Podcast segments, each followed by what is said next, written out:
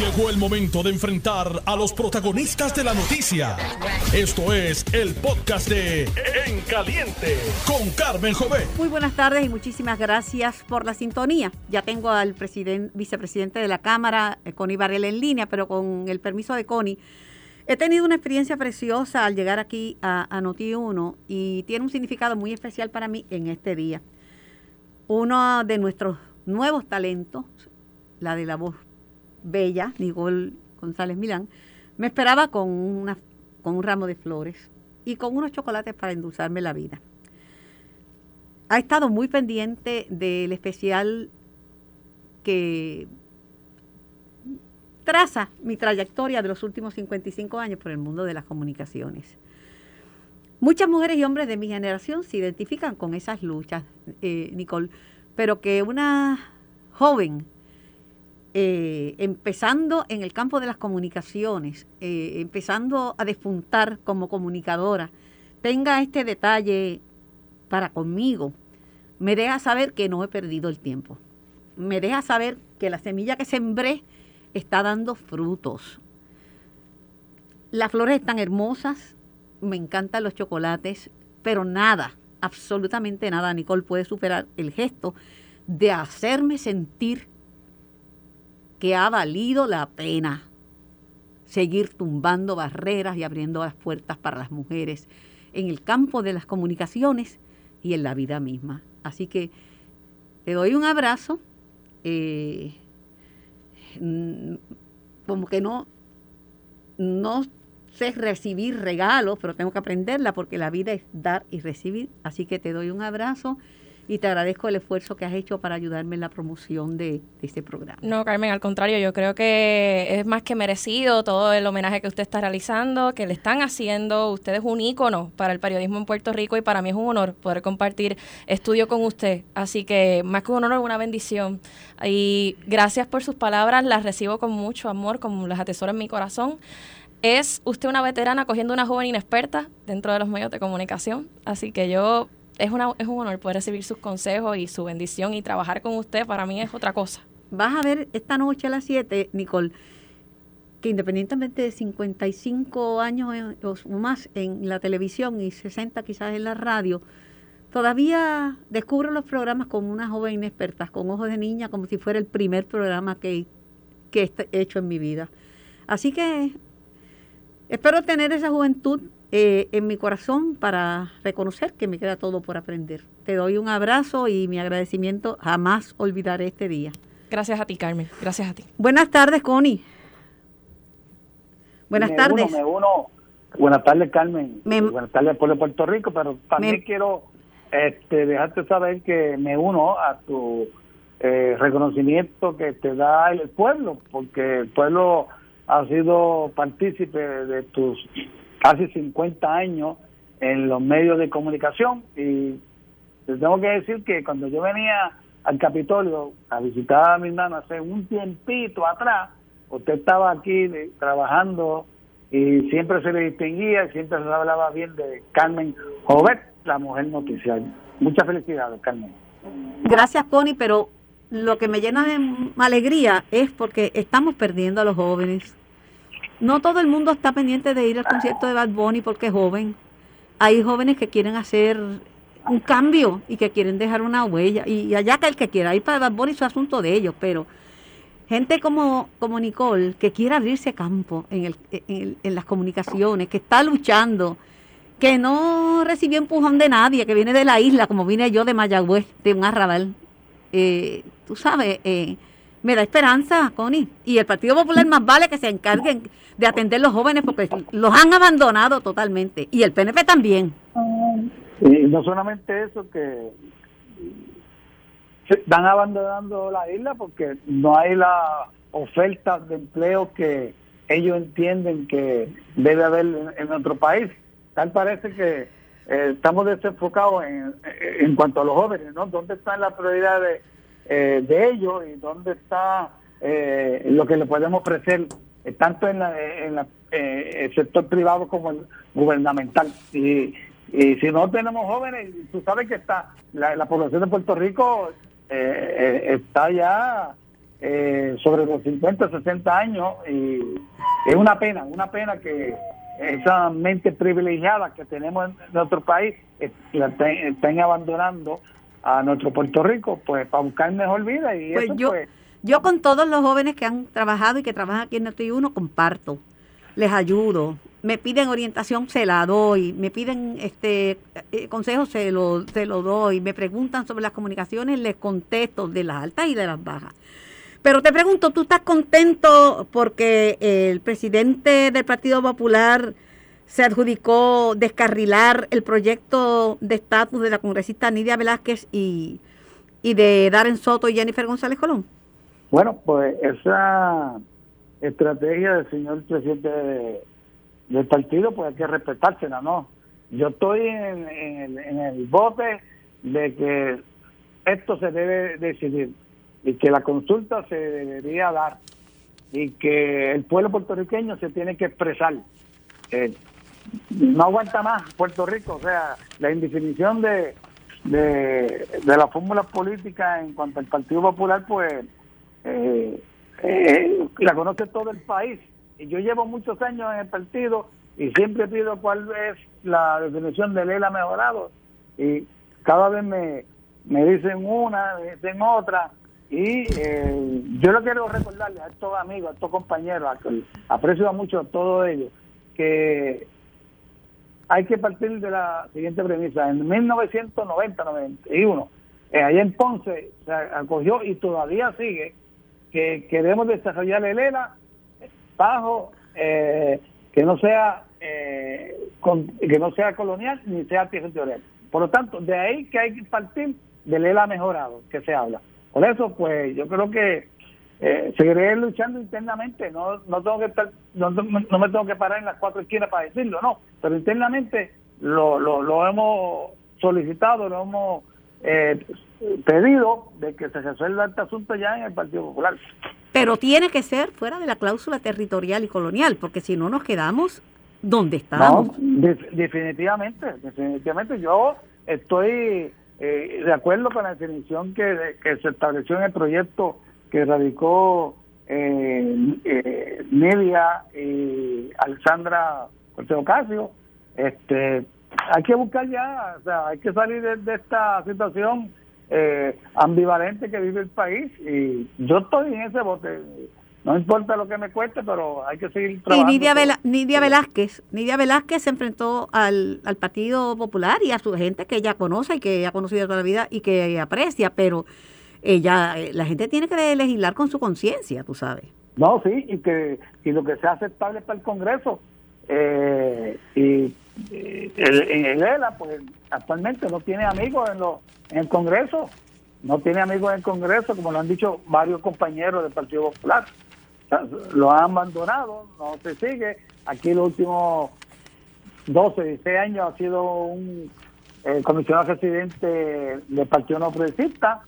Pues ese es el problema que tenemos, ese es el problema, pero también hay que darle claro que el Congreso hable claro en, torno a la estabilidad dónde va a estar el Comité Olímpico, dónde va a estar el español, este, las contribuciones que se van a aplicar, eso hay que aplicárselo también. La consecuencia de, ganar la estabilidad, pues, que lo, que lo sepa el pueblo de Puerto Rico antes que vaya a, a votación. Pero muchos, pero muchos puertorriqueños saben porque se salen de aquí y a donde se van en algún estado de la Unión Americana. Tenemos, de hecho, hay más millones de gente allá que acá. Cierto, sí, sí mira, mira, eh, Connie, antes de terminar, quería. Espero que estés bien de salud, porque ayer me dejaste plantar, pero te perdoné, ¿sabes? Sí, no, pero que, ya estás perdonado. Yo lo sé. lo sé, lo sé. Mira, Connie, eh, le ha salido un rival, un contendiente al presidente de, de la Cámara, Rafael Tatito Hernández. Pablo Hernández Rivera, que aspira a la a la, a la comisaría residente y que estaba el día de los actos conmemorativos del 25 de julio, pues en campaña en el propio Capitolio, ¿verdad? Dame tu reacción. Bueno, pues primeramente hay que ver si el señor presidente de la Cámara no ha decidido para qué eh, posición va a aspirar en el 2024. Él ha planteado una serie de, de posibilidades, hasta ahora no se ha decidido. eh, y tenemos muy buena comunicación. Este, o sea que ante la llegada de Pablo y el respaldo que tiene de ciertos sectores en el Partido Popular, eh, se, va, se podría hacer un lado eh, Tatito y no aspirar a la comisaría. Pues yo no sé, eso habría que preguntarle a él. Esa decisión muy personal y la tomaría a él en su debido momento, pero Pablo José es un muchacho joven, inteligente, eh, preparado, que quiere eh, aportar y que quiere seguir aportando al Partido Popular y el pueblo decidirá dónde va a estar Pablo José en el 2024 y dónde va a estar Tatito Hernández en el 2024. Eso corresponde a el Partido Popular y a los electores que pertenecemos al Partido Popular. Pero tiene que dejar, Pablo tiene que dejar claro, y Tatito también, si quieren ser un comisionado residente, pero si quieren que Puerto Rico siga dentro de la cláusula territorial y colonial, o si quieren que salgamos de ella. Naturalmente, esas son preguntas que se le va a hacer a diario y tienen que expresar, expresarse con claridad, con, eh, con, con, entendimiento de la consecuencia que, que tiene esa contestación. Claro, claro, sí. Pues que asuman la responsabilidad, sí, se expresan de una manera o de otra. Ellos sabrán, ellos sabrán cómo hacerlo.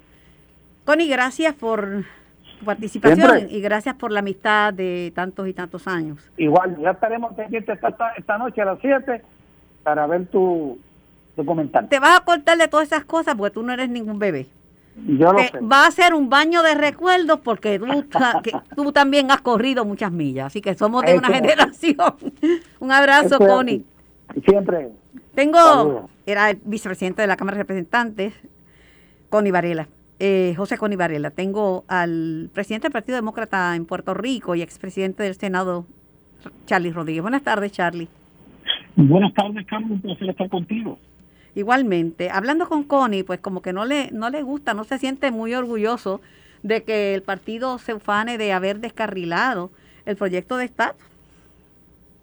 Y me parece que tiene toda la razón, porque la realidad es que lo que ha acontecido en el Congreso con el proyecto de la Cámara 8393 es que está en proceso y habrá de bajar a votación cuando el líder de la mayoría, Steny Hoyer, pueda decir esto se aprueba al bajar el voto. Ahora mismo tenemos una situación de que Alexandria Ocasio Cortés, que estuvo en Puerto Rico, que endosó la medida, que hizo conferencia de prensa, que estuvo en vistas públicas, pues ahora no aparece ni por los centros periodistas y lo cierto es que estamos aguardando qué va a ser su posición, aunque algunos anticipan que... En, palabras, en, palabras sencillas, se rajó.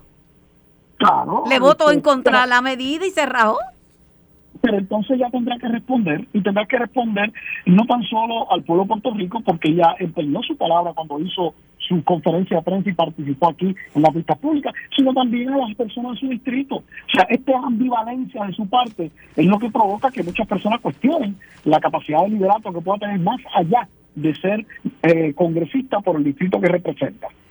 No te ofendas, pero hay que reconocer que José Luis Dalmao, presidente del Partido Popular Democrático, y Jorge Colbert le dieron un tutazo, ah, les dieron un cantazo, se fueron para Washington a convencer.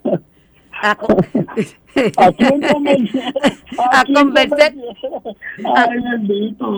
a convencer republicanos y demócratas, no lo digo yo. Steny Hoyer, pero Steny Hoyer esperaba más apoyo de los demócratas. Y a mí me dijo en este programa Jorge Colbert que participa con mucha frecuencia en este programa, que ellos habían visitado todo el mundo y que habían ido uno por uno demócratas y uno por uno republicanos. Y ese es el fruto. Disculpa, disculpa Carmen, que me ría, porque la realidad es que hay gente que, que ¿cómo es? Quiere rezar el rosario tapando la ajera. Mira, lo cierto es que eh, no lo que está pasando con el proyecto no tiene nada que ver con el liderazgo popular. Es una situación muy particular que yo te acabo de expresar. En la situación de ellos sí y la lucha que tiene interna dentro de las estructuras del Partido Demócrata de los Estados Unidos. Pero lo cierto es que tenemos 208 votos demócratas garantizados. Nos faltan tener unos 10 votos más y si, y si eh, eh, Jennifer González, el que está haciendo su trabajo, logra convencer, a eso pues se aprobará en septiembre. Mira, como dice otro refrán, este, el calma piojo que el peine llega. O sea, vamos a ver lo que acontece. Eh, hay tiempo todavía para que el proyecto se pueda aprobar en la Cámara, aunque ya no te había anticipado que habiéndose aprobado ahora o aprobándose a partir del receso, eh, que regresen el 13 de septiembre, la medida iba a tener dificultad en que pudiera ser completada su ciclo en el Senado de los Estados Unidos. Pero la pregunta, ¿la medida está en capilla ardiente? ¿La medida, la medida está muerta? ¿O la medida simplemente tiene está internada en intensivo a ver si mejora para de aquí a septiembre? ¿Cuáles son Carmen está, está vivita y coleando. La medida está está eh, totalmente presente y viva y será el momento oportuno de bajar la votación. Lo que ciertamente es una agonía larga, pero muerte segura es el Estado Libre Asociado. Pero sin embargo, y esta te, esta te, tienes que dar, Charlie, el Partido Demócrata y entre los líderes tú apostaban a un mayor respaldo demócrata, porque la, era tratar de convencer a los republicanos, ¿verdad?, para que no se viraran en contra. Pero aquí hay demócratas que se le fueron contra a Steny Hoyer, a, Nancy Pelosi y a sus compañeros de la de la, de la Cámara, del Congreso. mira, como te digo, de 220 escaños demócratas, hay dos vacantes, son 218 realmente. Eh, tenemos 208 que están eh, comprometidos a votar a favor de la medida. Son estos 10 personas, entre ellas ellos sí, dos o tres allegados a ella, eh, que realmente pues no pudo dar paso Steny a bajar la medida. De hecho, la molestia de Steny es que ellos sí ni siquiera le está contestando las llamadas al líder de la mayoría. Oye, y eso en cualquier cuerpo legislativo tiene unas consecuencias, claro que las tendrá. Pero mira, por lo pronto, lo que tiene que hacer Jennifer, y espero que así lo haga, tendrá un tiempo adicional para así hacerlo, ¿verdad? Aquí a que regrese eh, eh, el Congreso eh, después del receso, de convencer a los republicanos. Mira, ella tenía 18 republicanos endosando el proyecto de la estabilidad 15-22. Lo que tiene que hacer es decir a esos 18, mira, los necesito ahora acá, vamos a jugar con esto, y el pueblo va a decidir entre opciones descolonizadoras, no la estabilidad nada más, sino la libre asociación como república soberana y la otra república tradicional. Así que hay las alternativas adecuadas. Creo que se va a lograr ese... ese ¿qué te parece... Eh, ¿Qué te parecen las expresiones de la líder demócrata? Porque era el líder en los Estados Unidos, en el Partido Demócrata, Carmen Yulín Cruz. Bueno, los eh, eh, era líder, no, no estaba llevándole la campaña a nivel este, nacional de, ben, de Bernie Sanders. Ella ella era copresidente de la campaña pues, pues, pues el líder del Partido Demócrata porque será bueno pero, pero mira ni siquiera votó en la primaria en Puerto Rico ni siquiera fue a votar por su candidato en la primaria presidencial en Puerto Rico celebrada en el 2020 o sea era la presidenta de la campaña y no votó por él no así que si es demócrata, yo no sé, es que también eh, confusión mental, yo creo, por eso ella y él sí deben llevarse bien, confusión mental es que no, no, no tienen unas posiciones realmente eh, que se, que, en las que se sostienen. Y después es una desastrosa alcaldesa de San Juan, ciertamente no ha sido demócrata en el sentido de que ni siquiera votó en la primera demócrata. ¿Qué demócrata es esa? No es ninguna. Ay, Dios mío. Bueno, dame tu opinión sobre las expresiones del presidente de Lula, una organización que, que siempre ha apoyado la estadidad y que ha tenido aquí este convenciones, etcétera. Domingo García favorece incluir el ELA en la consulta. Dice que hay que discutir todas las opciones. Pues mira, Lula tradicionalmente ha apoyado la estabilidad y tan recientemente como hace unos meses atrás volvió a apoyar la estabilidad para Puerto Rico porque es una organización que lucha por los derechos civiles y derechos igualitarios de los latinos y hispanos en toda la nación. ¿Cómo no lo va a hacer con Puerto Rico? Así que el compromiso está ahí. Lo que ocurre es que Domingo García está siendo retado por un miembro del Lula de Puerto Rico, eh, que es Juan Carlos Lizardi, que es estadista. Y entonces eh, está preocupado Domingo de que pudiera perder la votación. Y entonces se fue a donde Dalmao, a ver si Dalmao le conseguía unos concilios y unos votitos para poder ganar. Y eso es todo. Esos son expresiones producto de una campaña política interna eh, relacionado con la presidencia, de la cual Domingo es presidente, pero está siendo retado y eh, obviamente cuando veo estas reacciones de su parte, me parece que demuestran que tiene alguna preocupación, ¿verdad?, de que pueda perder. Pero eso se sabrá el sábado. Lo importante es que Lula se ha mantenido siempre firme a favor de la estadía para Puerto Rico, independientemente de esta postura que me parece que simplemente se debe a que Domingo está en esta campaña por la presidencia. ¿Quién es, quién es Juan Carlos Lizardi? Pues Juan Carlos Lizardi es eh, un joven estadista, ha estado siempre activo en Lula, desde que yo empecé en Lula, y era mucho más joven, digo, era jovencito, entonces se ha mantenido activo en Lula, y también este, su mamá ha sido siempre una luchadora, que fue vicepresidente de Lula, que es Elsie Valdés, eh, de manera que es una muy reconocida luchadora, eh, por Lula que en Puerto Rico y a nivel nacional la, conocen muy bien y ahora todos aspirar, mira, los puertorriqueños están en Lula hace años de años. Era de esperarse que en alguna ocasión un boricua quisiera presidir esa organización. Bueno, pues ahí está. Hay un candidato boricua y aparentemente tiene unas posibilidades cuando vemos esta reacción que hace Domingo García eh, en esta situación. Pero como te digo, el sábado se sabrá, los delegados decidirán y vamos a seguir hacia adelante con Lula. Bueno, vamos a ver qué pasa, seguiremos informando. Tú dices que no está en capilla al diente, no está en coma, no está en intensivo el proyecto y mucho menos murió. Tú dices que está vivito y coliendo, el tiempo dirá. Te lo dice uno que fue presidente del Senado y líder de la mayoría portavoz, que sé cómo se manejan los asuntos legislativos. esto es como el béisbol, it's not over until it's over. Bueno, pero hoy celebra Dalmau y se atribuye a ver celebración corta va a tener que celebrar lo que quiera. Lo importante es al final. Y al final sabemos que este proyecto eh, será considerado y ciertamente eh, no completará el ciclo, pero será el punto de partida a partir del próximo Congreso en enero del 2023. No es por polemizar, pero decía Cefo Conde, pelotero, que lo importante era llegar a primera. Llegó a primera.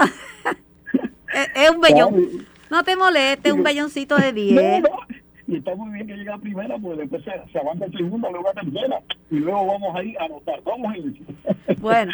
Gracias, Carmen. Un abrazo. Era Charlie Rodríguez, presidente del Partido Demócrata en Puerto Rico y expresidente del Senado. Vamos a la, pausa. Cuando regrese vamos a hablar de la, la niña autista eh, que dicen que ayer dio a luz. No dio a luz. Ella no dio a luz.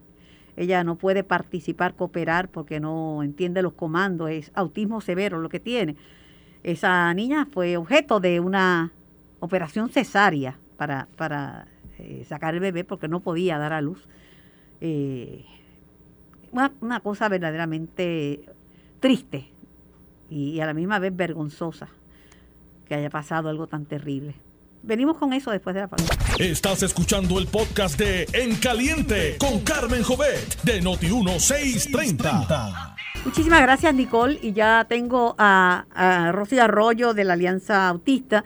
Eh, para hablar de este caso tan triste de esta niña de 13 años, víctima por muchos años de agresión sexual, eh, que no dio a luz, le tuvieron que practicar una cesárea, porque la niña tiene autismo severo y no podía participar, ¿verdad?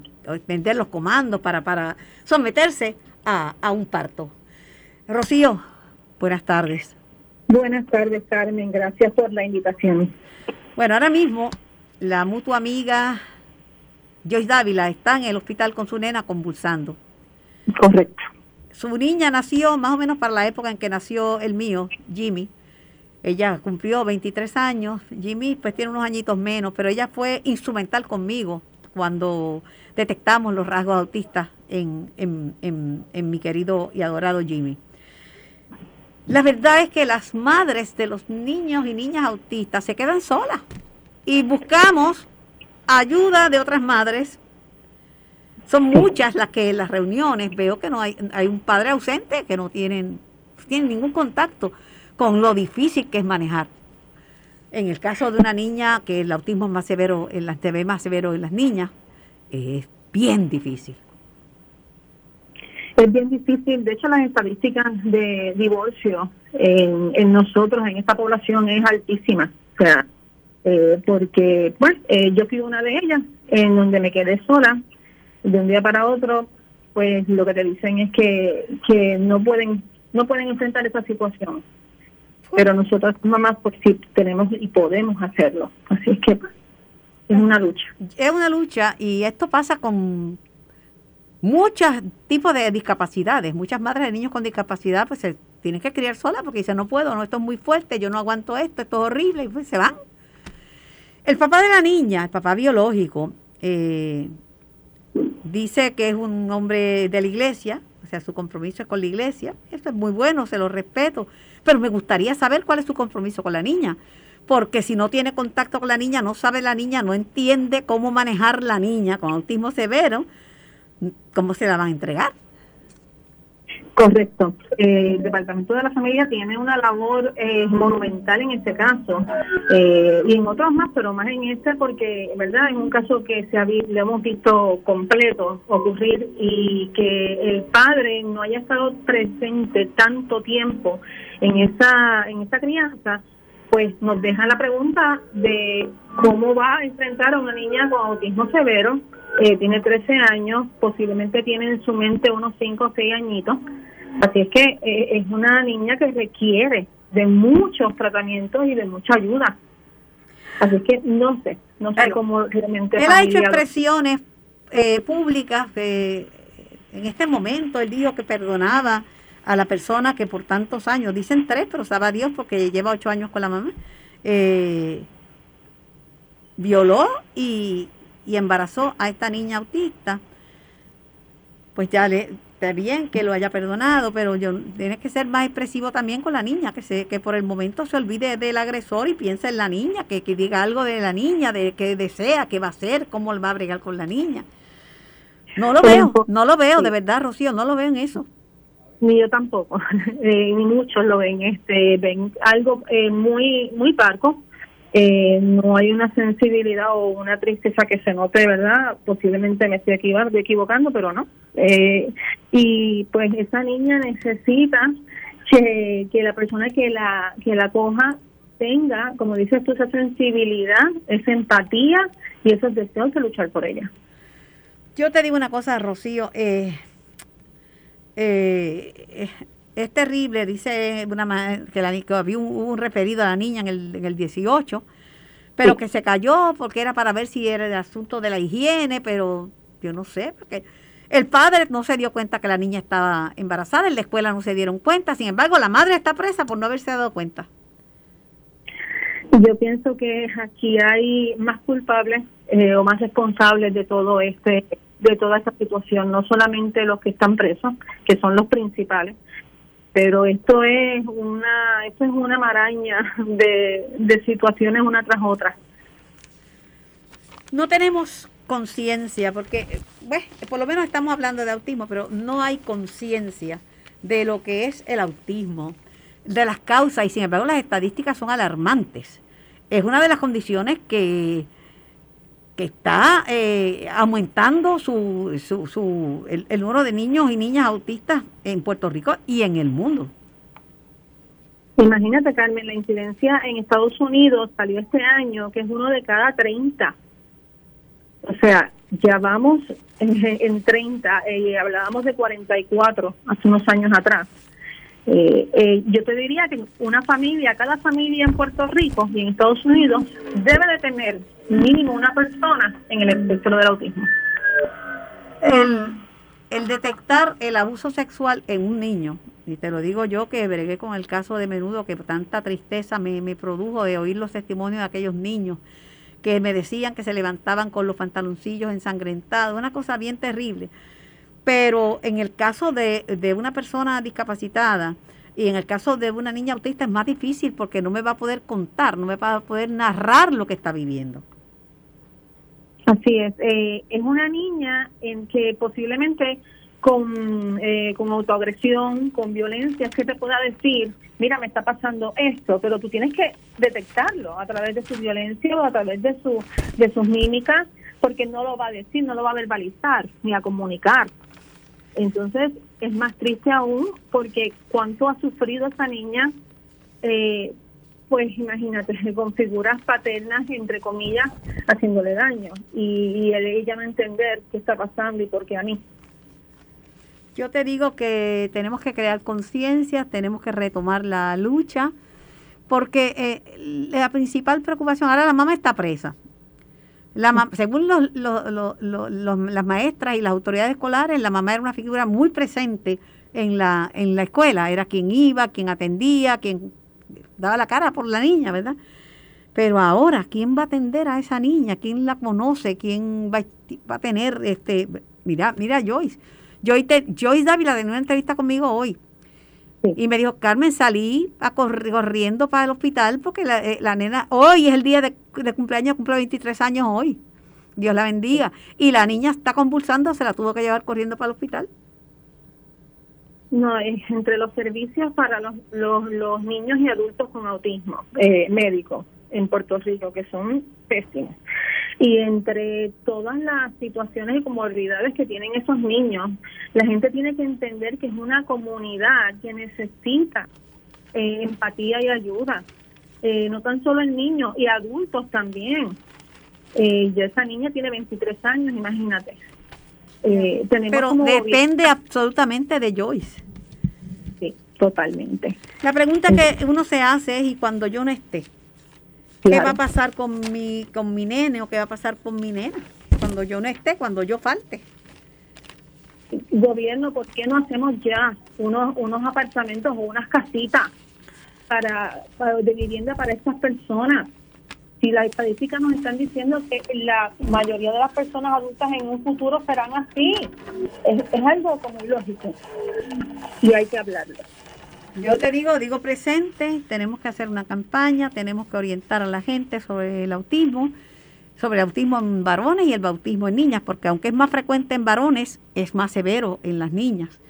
Este, hay que crear conciencia. Esto, aquí se hace campañas para todo, pero no, no estamos llevando el mensaje en favor de la, población autista. Tenemos que pues unirnos todos y hacerlo y seguirlo ya. Ya esto empezó con esta situación, con esta ola de la niña y hay que seguir por esa niña y por otros más. Muy triste. Una de las cosas que me decía, eh, me decía eh, Joyce, desesperada por teléfono, es la falta de personal en los hospitales, como ella tuvo que esperar horas y días por un tratamiento porque no había suficiente personal, no había un neurólogo que evaluara a la niña y la niña convulsando. ¿Tú sabes lo que es eso? Eso es así. Eh, ella estuvo dos días en eso y ahora, hoy, volvió otra vez a, tener que ir a un hospital buscando una ayuda porque es que el medicamento pues ya no ya no funciona igual y entonces necesitan un neurólogo, necesitan un, un, team de personas que ayuden a estos chicos eh, que padecen de epilepsia porque verdad tienen autismo. Eh, es bien difícil. Eh, ella está ahora mismo en el limbo, me, me estaba comentando, porque no saben qué van a hacer con la niña. Es increíble. Te envío un abrazo y dale mis saludos a Joyce, dile que estoy con ella y pues que celebro esa vida que tanto, que tan valiosa es eh, la de la de la niña como la de su la de su mamá y que mi corazón está con esta niña autista y lo que está viviendo. Esto es una, una vergüenza para todos por no tener la sensibilidad de saber lo que está pasando una persona autista. Gracias. Pues gracias a ti, Carmen, y estamos contigo en ese pensamiento. Eh, es una tristeza bien profunda. Gracias. Rocío Arroyo, de la Alianza Autista. Tengo al licenciado Jorge Mata, de ASEM. Saludos, licenciado Mata. Saludos, Carmen. Saludos a todos los radioescuchas. Ayer tenía en este programa Jorge Pesquera, que eh, es portavoz de los de los técnicos eh, quirúrgicos, ¿verdad? Y hablaba de la importancia de estos técnicos para las salas de operaciones, en todo, todo lo que hacen para que se pueda realizar una operación. Pero el tema de, de, de los servicios y la falta de personal de, de la salud en los hospitales es un tema serio. Una amiga me decía que estaba en el hospital y que la niña estaba convulsando, pero no había un neurólogo para que le evaluara y que estuvo 24 horas convulsando.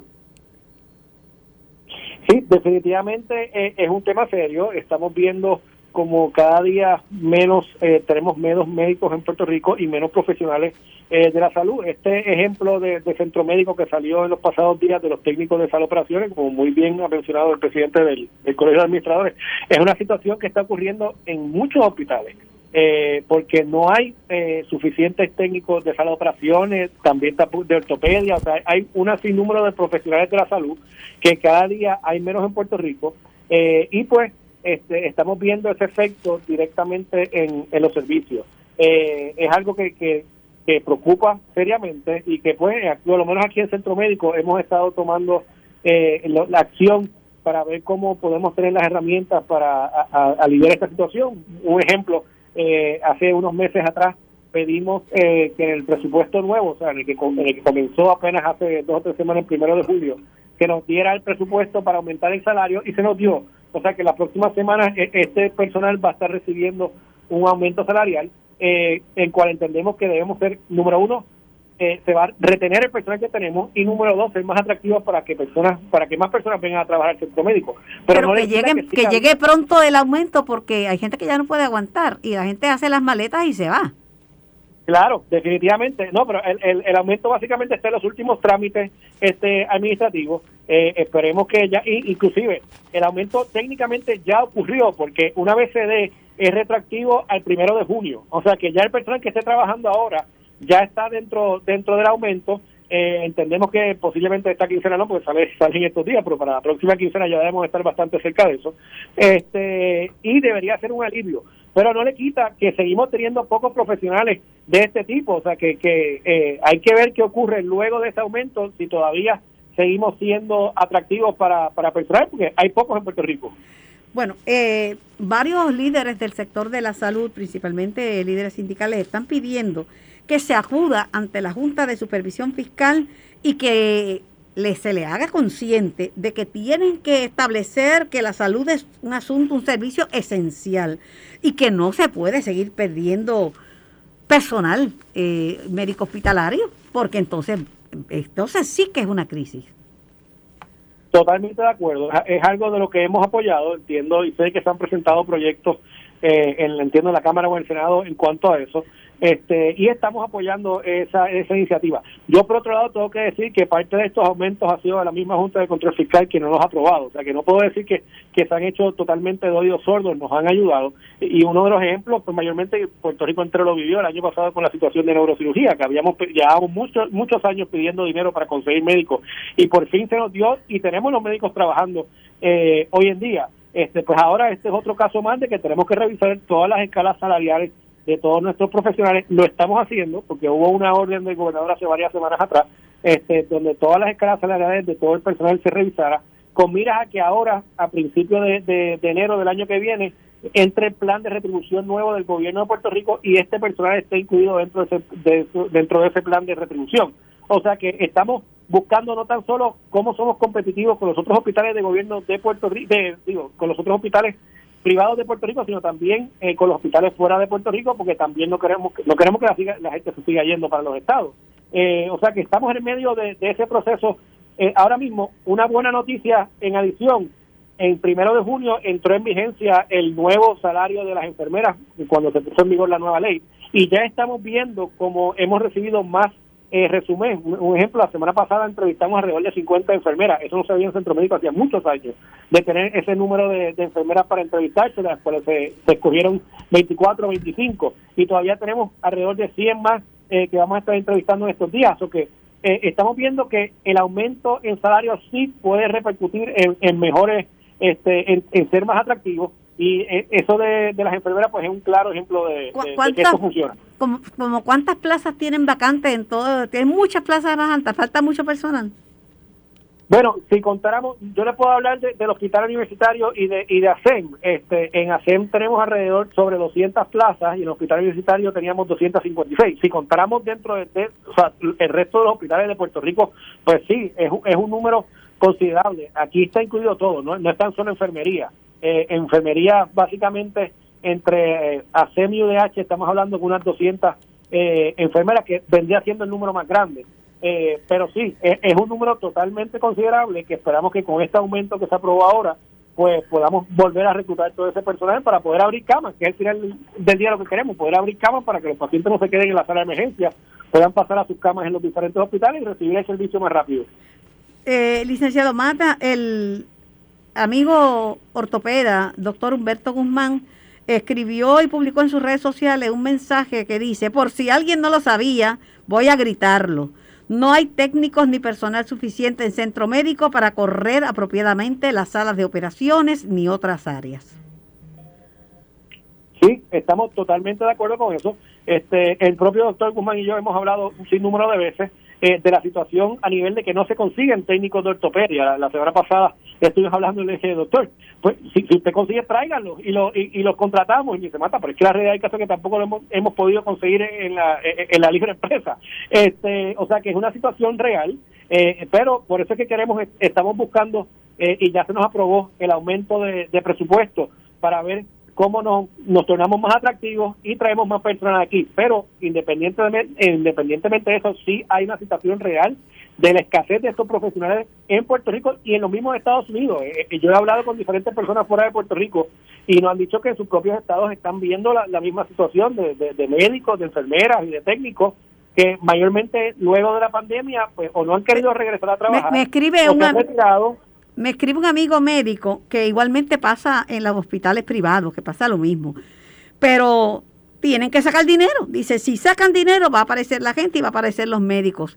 Dice que el problema es que al no haber personal de enfermería no pueden abrir camas, por lo tanto no pueden operar, porque no pueden operar un paciente sin saber dónde lo van a poner. Precisamente, y para poder operar ese, ese paciente, en adición a la cama que necesitan las enfermeras, tiene que haber un team y por eso ese equipo de, de, de, de, sala de operaciones que incluyen al anestesiólogo, al anestesista, la enfermera, eh, los técnicos, tiene que estar completo. O sea que no tan solo un salario es importante, todos los salarios y todas las personas en ese, en ese equipo son necesarios e importantes a la hora de poder operar a ese paciente. O sea que esto es una cadena, esto no se va a resolver solamente con, eh, con, con el salario o con mejorarle las condiciones a una parte de, de la cadena, sino que tenemos que trabajar con todo para buscar poder abrir más camas y que entonces los servicios se puedan dar más rápido. Gracias, licenciado Mata. Esto es un asunto bien serio. Creo que vamos a tener que seguir conversando.